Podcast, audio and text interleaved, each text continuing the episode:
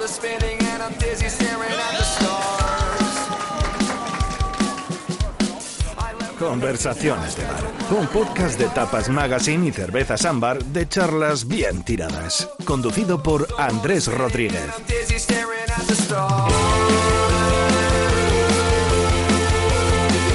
Bienvenidos a este podcast que mm, tiene como ficción la conversación en un bar, pero no estamos en un bar, estamos en un estudio de radio. Mi nombre es Andrés Rodríguez y quería dar las gracias a Ámbar por la inspiración de estas conversaciones. Y tengo la oportunidad de entrevistar por primera vez en esta serie a alguien que se llama como yo, al menos en la, en la primera parte del, del nombre. Andrés Lima, bienvenido. ¿Qué tal? Bien hallado. Fantástico. Nuestro invitado de hoy es un hombre de la cultura, por partida doble, por la cultura propiamente dicha del mundo del teatro y también por la cultura hispana.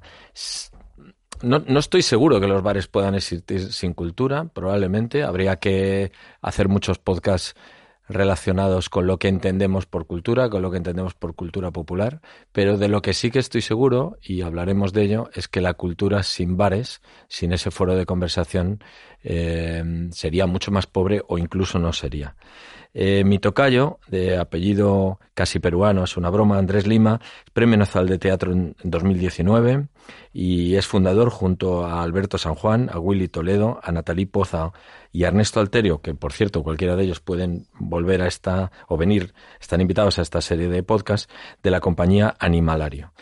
Comenzó como actor, pero ha destacado profesionalmente, o su- se le conoce principalmente como director, con cinco premios Max a la mejor dirección en su currículum.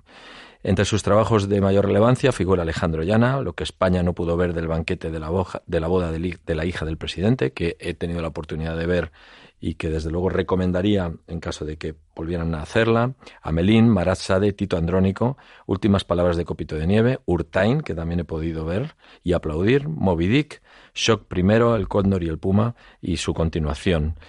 O Prostitución con Carmen Machi, que tantos eh, halagos y tan buena crítica ha recibido eh, por parte de prensa y aficionados.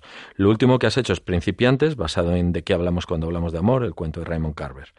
Vamos a charlar y, dejo de hablar. Eh, querido Tocayo, ¿te ha sorprendido que los españoles echaran durante el confinamiento más de menos los bares o los teatros? ¿O, no- o crees que no ha sido así? Sí, seguro. Yo por lo menos, yo sí que lo he los he echado de menos a los dos. Eh, he de decir que hemos tenido más suerte en el teatro, por lo menos en este país. Eh, eh, compañeros de otros países con los que he tenido la oportunidad de hablar e incluso de otras comunidades. Bueno, no, de otras comunidades no, porque se abrió el teatro en general en todo, en toda España, pero, pero hay países como Argentina, por ejemplo, que todavía no levantan cabeza, ¿no?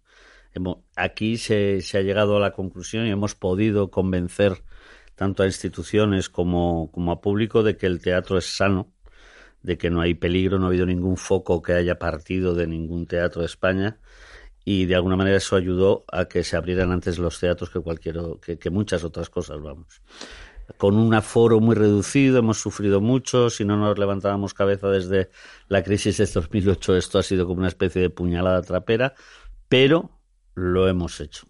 Y los bares han sufrido más, que yo sepa. He de decir y de apuntarte que no sé si sabes que yo eh, mi, vida teatral está completamente ligada a los bares, no solamente porque me gusta beber después de, de la función y creo que es el, el foro real donde puedes contratar, contrastar con el público lo que acabas de hacer, sino porque hubo una época donde yo empecé a hacer teatro en los 80 y en los 90 toda esa red que se armó de teatros públicos cayó, se fue, se fueron privatizando muchos, se fue vaciando de contenido muchos otros, muchos centros culturales, y al final había un cierto dislate entre lo que querías hacer tú de proyectos teatrales y el público al que tenías acceso, con lo cual, eh, es decir, en, en resumidas cuentas, acababas eh, actuando o, o en campañas infantiles o en centros culturales para tercera edad, haciendo lugar a que entraran los de marquetería antes y tal. Con lo cual, yo dije, si el público, y además era una época de crisis de público en el teatro, ¿no? Digo, si el público va al teatro, iré yo al público. Y entonces empezamos a hacer teatro en bares, en Malasaña concretamente, en varios. Y ahí fue un núcleo y una época muy feliz en donde nos encontramos público nosotros y que no nos, no nos ha dejado hasta ahora. ¿Lo echas de menos? el formato. No, porque de vez en cuando lo hago. De vez en cuando aprovecho y, y lo hago. Y lo hago. He hecho hace poco, he hecho hace poco un espectáculo con Bob Pop, que no sé si lo habréis visto en la televisión. Sí, con- en el con Teatro del Barrio. ¿no? En el Teatro del Barrio, en un formato mm, de, de, de bar, de alguna manera, en donde él se saca su copa y el público la puede tener también, incluso. Y muchas veces me, me he remitido a eso. Es verdad que. Y me gustaría, eh, justo antes en Shock, por ejemplo, eh, yo quería que tuviera un formato donde la gente pudiera comer y beber también. La pandemia es otra de las cosas que ha jorobado, ¿no? El contacto directo con, con la comida y con la bebida en los teatros. Ahora los bares de ningún teatro te dejan tomar nada. Es un poco raro porque sales y enseguida hay un bar donde sí puedes tomar algo. ¿Sabes? Dentro de todas estas medidas un poco extrañas Es que como la, muer- la muerte momentánea del ambigú, ¿no? Sí. Sí, cuando yo creo que un teatro sin, sin bar es una pena. Es verdad, es cierto, es cierto. Oye, te, iba a preguntar, bueno, iba a decir una cosa antes que también nos pasó a los, a los editores de, de revistas o editores de papel, a mis, de, de diarios, a mis compañeros, porque hubo un momento de mala información donde eh, la gente pensó que comprando el periódico podría contagiarse, ¿no? Y, y hubo que hacer un gran esfuerzo de coger un periódico o compartir un periódico en un bar que, que encuentres ahí doblado porque lo ha leído alguien, eh, alguien antes, no, no comparte, o sea, no transmite eh, el COVID. Pero yo creo que este tipo de campañas siempre eh, la audiencia duda, como diciendo, ¿qué vas a decir tú si lo que quieres es venderme un periódico? Ya, ya, ya, ya, ya, ya. Sí, es posible. Pero bueno, todo el mundo sabe ya del alcance de, o sea, de lo importante que ha sido y está siendo todavía la pandemia del COVID y lo difícil que es gestionar eso. Yo no me pongo en manos de, de, o sea, no me pongo en el lugar de los que lo han tenido que gestionar desde la política o la sanidad, ¿no? Pero es verdad que llega un momento que se producen cosas extrañas propias de lo cotidiano, ¿no? Como que no te pongan servilletas en un bar y sin embargo te sirvan el café con la mano, sin, sin un guante. Entonces, no sé si estamos a setas o a roles, pero hay un montón de incongruencias dentro de la pandemia que, bueno, que son anecdóticas. Lo importante es otra cosa, lo importante son los muertos, lo importante. Pero, pero que forman parte de esta sociedad distópica que estamos volviendo a generar, ¿no? Eh, Qué, qué difícil es el teatro enmascarado. Yo, yo he vuelto al teatro porque no iba a renunciar fuera al formato que fuera y qué difícil es la experiencia. Uno, el espectador tiene la sensación no solo de que lleva la nariz y la boca tapada, sino que como que le hubieran sujetado las manos. ¿no? A mí me pasó viendo un ballet eh, hace una semana, creo, en Matadero que cometí la osadía de bajarme la mascarilla y sacar la nariz por encima de la mascarilla y a mitad de función un asistente del teatro interrumpió la no no paró la función pero quiero decir se acercó hacia mi fila Sí. a decir a señalarme con el dedo porque tenía la, la nariz fuera que quizá no debía haberlo hecho pero que desde luego me hizo desconectar totalmente de la Sí, función sí, ¿no? sí. Y en danza todavía los bailarines llevan mascarilla. No sé si ya se las han quitado. en esta no en No, esta no llevaba. pues se va avanzando la cosa. Pero sí es extraño. A mí, fíjate, ha habido un punto de reflexión en todo esto interesante también. Eh, hago mención muchas veces a, a, mm, una cosa que no sé dónde leí, que era una entrevista a Heiner Müller, un, un autor prodigioso alemán, eh, casi casi inventor del- de, nuevas dramaturgias, de lo que se de lo que se llama, bueno, da igual, Heiner Müller, no sé si lo conocéis. El caso es que le hacían una entrevista en un festival y le, le preguntaban sobre qué importancia tenía para él el teatro y si cree que el teatro es algo relevante para la sociedad o importante o de primera necesidad. Entonces él decía que es una pregunta difícil de contestar, que habría que intentar cerrar todos los teatros durante un año para saber después si realmente era importante el teatro. Eh, y ha pasado, ha sucedido, ¿no? El caso es que, no sé si como público lo habéis notado, yo como, como artista que trabaja para el público sí que lo he notado, la vuelta de los espectadores al teatro ha sido muy potente. No solamente en número, que normalmente, aunque eran aforos reducidos y según se han ido abriendo, se han seguido llenando, sino que se ha valorado de una manera especial el teatro, la- el encuentro, la presencialidad, ¿no? Y creo que ahora la, es como que los aplausos son más largos Sí, es, es como cuando tienes un accidente que te das cuenta del tiempo que has perdido, pues lo mismo pasa con el público que va al teatro a veces por con demasiada indolencia. Se está generando una conciencia teatral bastante gorda el de la necesidad del teatro y de lo que ha ayudado el teatro a la, a la gente en la pandemia también. El cine, le vendría bien eso al cine. Los que ya tenemos canas en la barba, los dos nos llamamos Andrés y las tenemos, sabemos que en los 80 algunos bares, como el Orán, el Baricomio, la Guillotina o el Suristán, que a algunos de los oyentes no les sonarán, os pagaban por hacer teatro, ¿no? Eh, ¿Era rentable entonces para los em, dueños de los bares? eh, Te hablaré del Suristán. Yo inauguré el Suristán, de hecho. Y había cierto pacto amistoso entre los bares y nosotros. Sí que nos pagaban, ¿eh? Pero eh, había un sueldo flexible en función de cómo iba el bar, porque a los dos nos interesaba. Era una suerte de cooperativismo eh, sin contrato.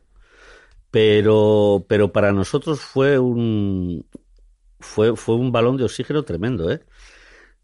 Yo en aquella época, cuando además la gente de mi generación entera accede a esos sitios sin el prejuicio de, ay, no vamos a ver esto que es un rollo y tal, no sé por qué hubo una época en que se dedicó la gente a pensar que el teatro era aburrido, posiblemente porque nuestros mayores hacían un teatro muy aburrido.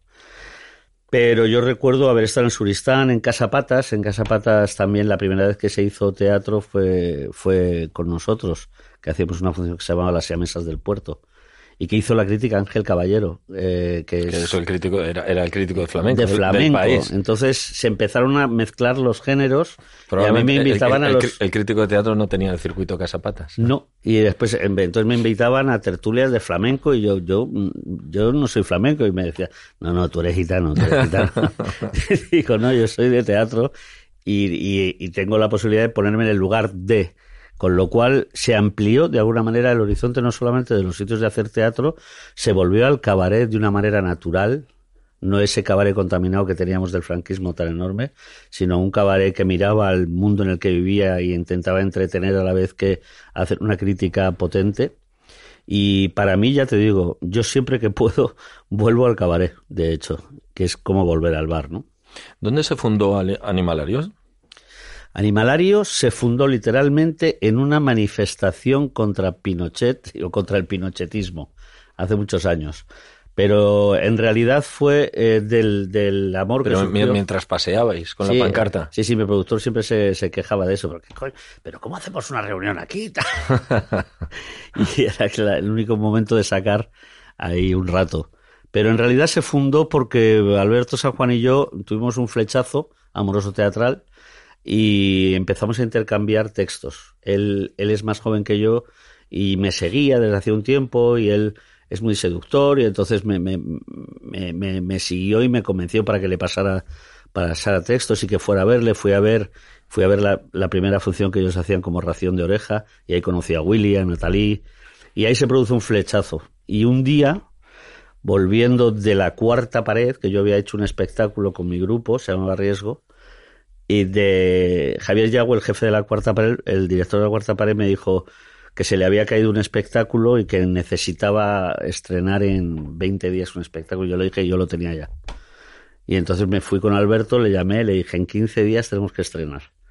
Entonces juntamos una serie de piezas cortas que teníamos los dos, llamamos a un montón de amigos y ahí surgió Animalario. Todavía no nos llamábamos así, pero ahí realmente surgió Animalario y el espíritu de Animalario. ¿Cómo os llamabais? Eh, no sabíamos qué ponernos, como ellos se llamaban ración de oreja y yo riesgo, nos llevamos ración de riesgo. Pero vamos, ni los que componían se saco la enteraron. oreja. Sí, sí, sí, sí. Ni los que estaban dentro sabían cómo nos llamábamos. Y de hecho, les explicamos de tal manera lo que tenían que hacer que Antonio de la Torre, que era uno de ellos, me acuerdo, y Luis Bermejo otro, y Roberto Álamo ya estaban, la gente que después ha formado parte de Animalario toda la vida, ¿no? Pero yo les expliqué lo que había que hacer junto con Alberto, y uno llegó tarde, creo que fue Luis Bermejo, y se acercó a Antonio de la Torre y le dice, oye, ¿de qué va esto? Dice, dice, no tengo ni puta idea, pero que lo que sé es que hay que llevarse muy bien. Porque el tema era la fraternidad. Y de ahí surgió, de esa especie de, de locura que se fija más en, en lo que haces que en cómo lo haces, que es una- era uno de los elementos básicos de Animalario, lo que queremos contar. Cómo lo contaremos, pues ya lo vamos viendo. Pues así se formó más o menos Animalario y después ya fue tomando cuerpo. Bueno, casi como el, como el, el nacimiento de las bandas de punk en, en el Madrid aquel, ¿no? En la que nadie sabía cómo poner las notas del bajo, pero sabían la estética que- de qué querían ir vestidos y cómo se querían llamar, Sí, ¿no? sí. Nosotros no nos sabíamos cómo, no sabíamos cómo queríamos llamar, pero sí que queríamos contar. Y que, y en eso la afinidad entre Alberto y yo desde el principio hasta hoy. De hecho, me voy a verle ahora al Café Berlín, otro café, Claro. que hace un espectáculo porque estamos pergeñando un futuro.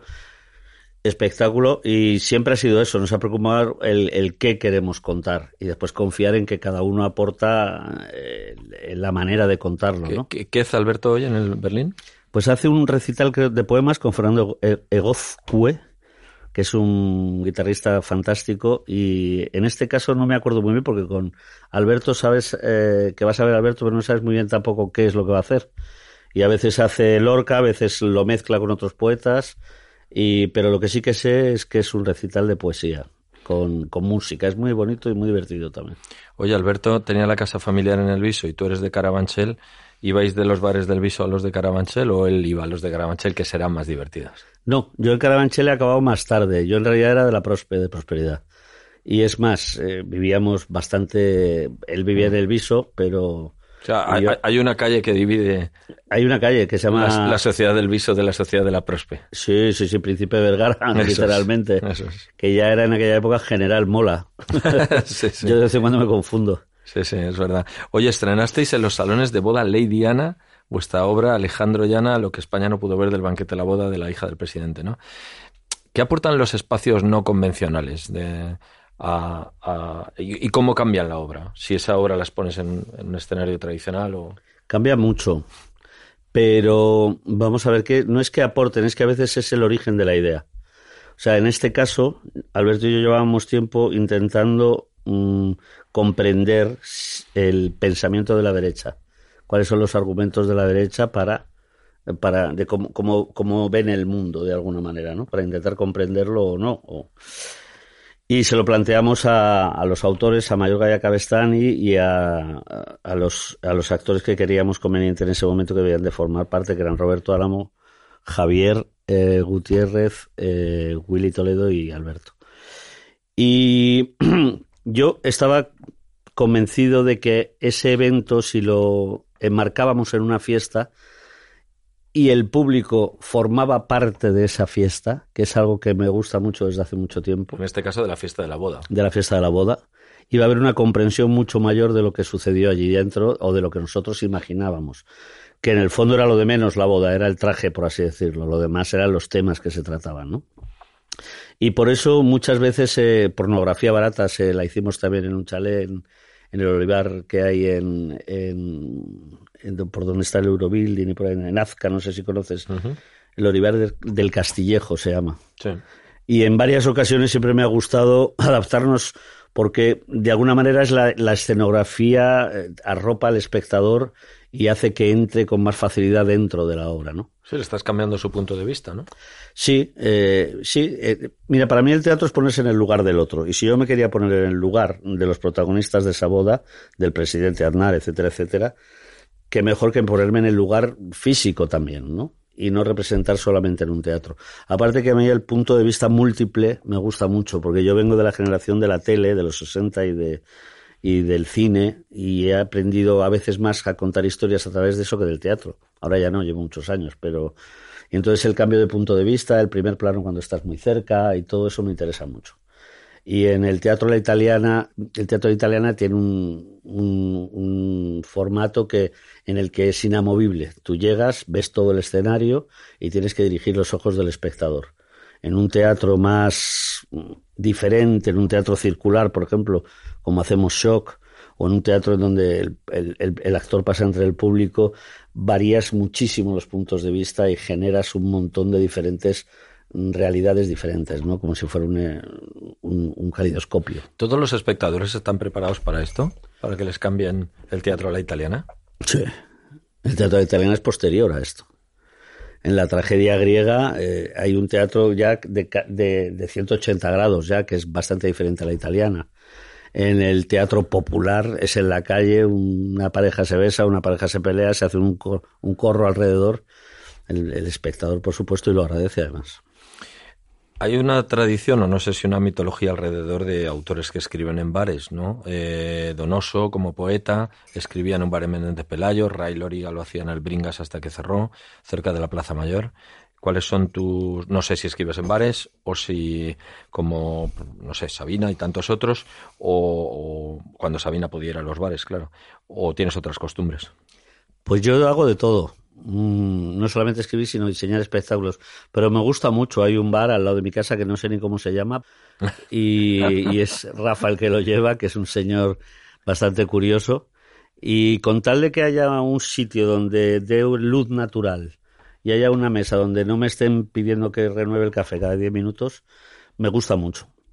Me gusta mucho y no me despista en absoluto ni la radio que esté puesta, ni el montón de gente discutiendo. Es un sitio de, mi padre, que a mi padre le gustaban mucho los bares también. Yo creo, antes hablabas de lo, hablábamos del ambigú y de los bares de los teatros. Yo creo que nadie, ha que yo sepa, ha encontrado la, simbiosis entre el bar, como pasa en Inglaterra, los bares abajo que financian los teatros, y, y esta sensación de que vas a un bar con, cierta, con cierto compromiso. Aunque no sé si voy a venir a ver nada esta semana al teatro, venir aquí a tomarme la caña es un compromiso activo con la cultura.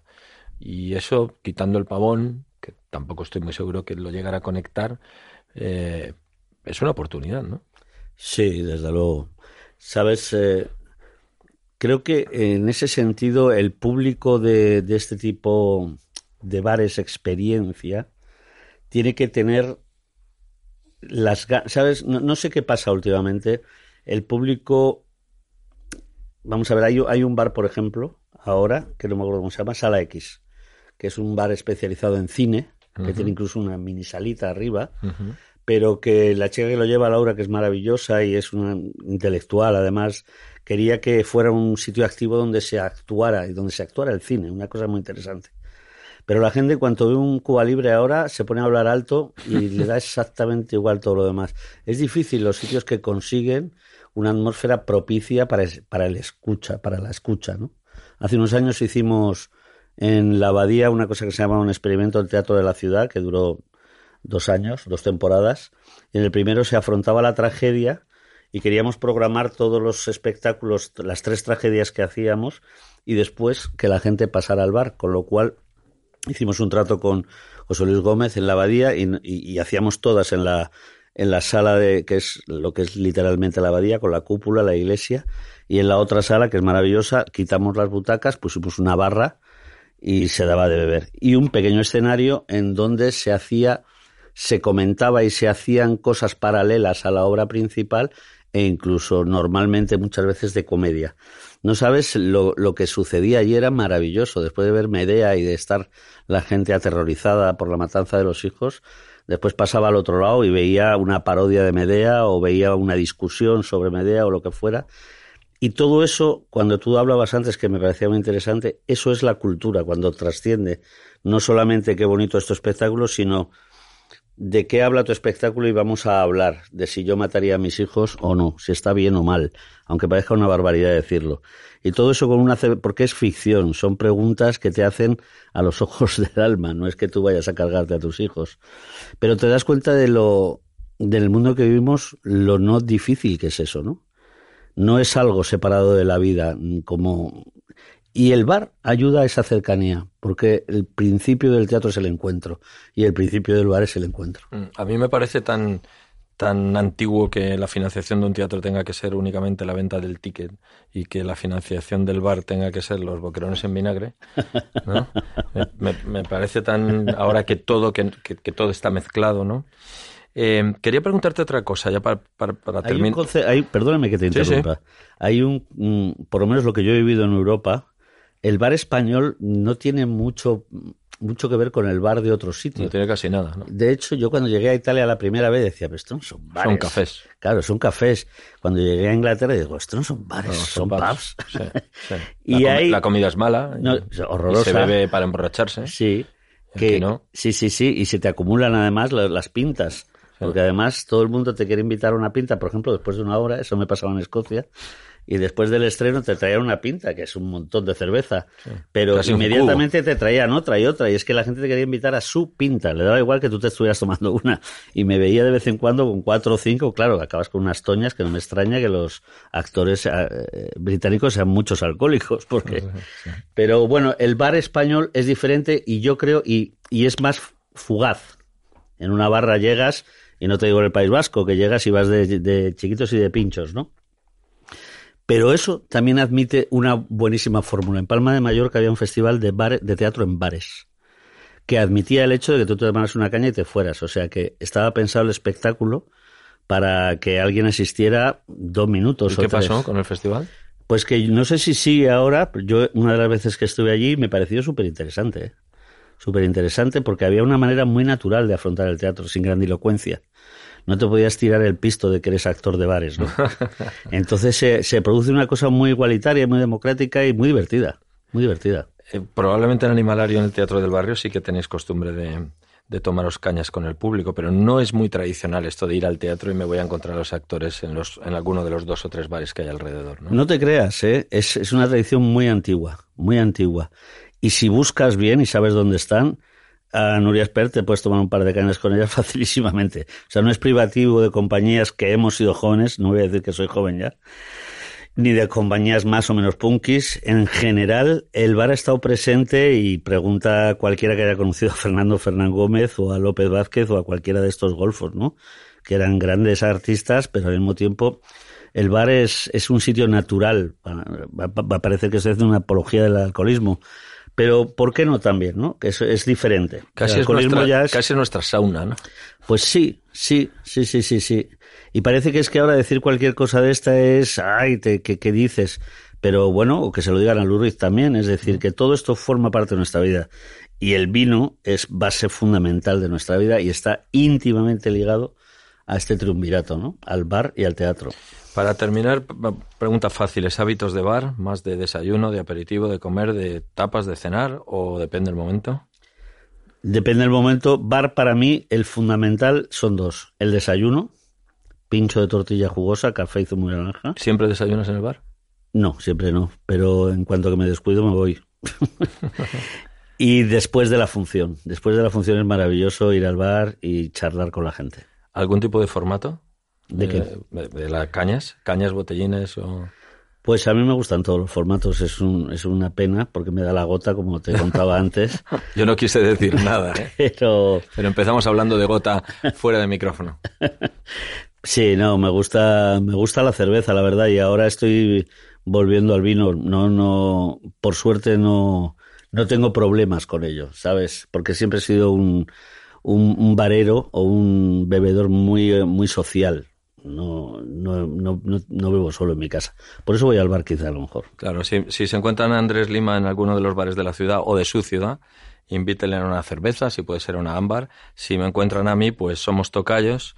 Y si usted se llama Andrés, pues ya ni te cuento, pagamos nosotros la- las cervezas. Gracias por la paciencia de que esta sea una conversación corta y, y nos vamos a tomar una cañita. Hombre, claro. Bueno, por cierto, esa obra que has contado, la última que he hecho, Principiantes, con Javier Gutiérrez, es un cuarteto, dos parejas, tomando gin tonics desde que empieza la función hasta que acabe. O sea que imagínate cómo acaba. Gracias. Oye, ¿te has dado cuenta de que todas las cosas buenas de la vida acaban en bar? Por fin ha llegado el jueves, acaba el bar, todos a una esto se mueve, acaba en bar. 120 años elaborando con pasión una cerveza que acaba en bar.